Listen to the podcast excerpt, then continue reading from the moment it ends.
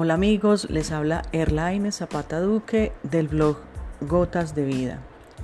Y en este ratico los quiero invitar a reflexionar un poco acerca de la sanación interior, que no es otra cosa que la sanación de, del hombre interior, de nuestra mente, la sanación de nuestra voluntad y memoria, de nuestras emociones, de nuestro propio intelecto y, por qué no, también la sanación de nuestra imaginación es la luz de Jesucristo.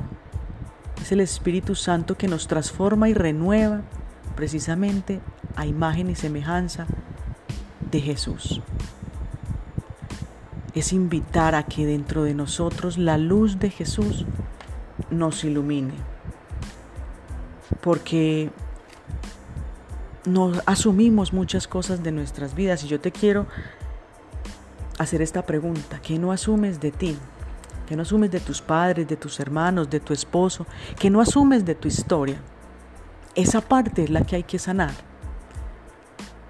Hay que identificar, hay que aceptar, hay que reconocer, hay que nombrar lo que nos está dañando.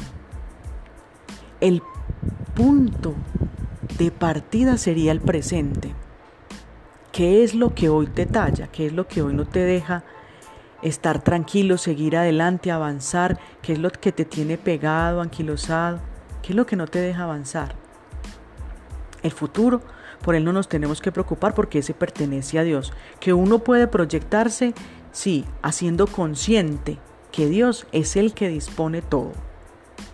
Las heridas las empezamos a reconocer y a sanar hoy, ahora, en este momento. En el momento en que te reconoces herido o herida. Aparentemente podríamos decir que no, pues que no es necesaria la sanación porque, porque ahora, por decir algo, la relación con nuestros padres. No, mire, hay algo que es cierto. Primero, todos necesitamos sanación interior de alguna parte de nuestra historia, de alguna parte de nuestra vida, que generalmente puede ser en la infancia o en la adolescencia. Y muchas veces nosotros necesitamos sanar la relación con nuestros padres. No reconocernos heridos impide nuestra, nuestra sanación. Negarlas y evadirlas tampoco soluciona nada, amigos.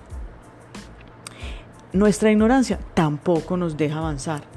¿Por qué? Porque les digo ignorantes, porque nosotros no nos conocemos a nosotros mismos. Si tú te conoces, sabes que algo no está andando bien en ti. Entonces busca en tu interior que ahí está la respuesta de por qué no andas bien en todos los aspectos de tu vida.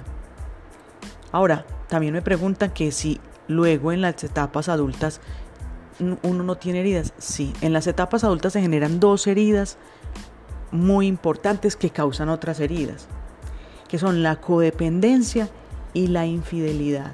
Y eso hay que buscar sanarlo porque esto genera otras heridas. Entre esas genera baja autoestima. Entonces también hay que buscar las sanaciones a esas heridas. Pero ya tendríamos que analizar pues caso por caso. Aquí estamos hablando solo de generalidades. Así que te invito a que reconozcas tus heridas, a que las asumas, a que las identifiques, las aceptes, las reconozcas, que las nombres y busca empezar a sanar. Un abrazo para todos. El Señor y la Virgen los bendiga.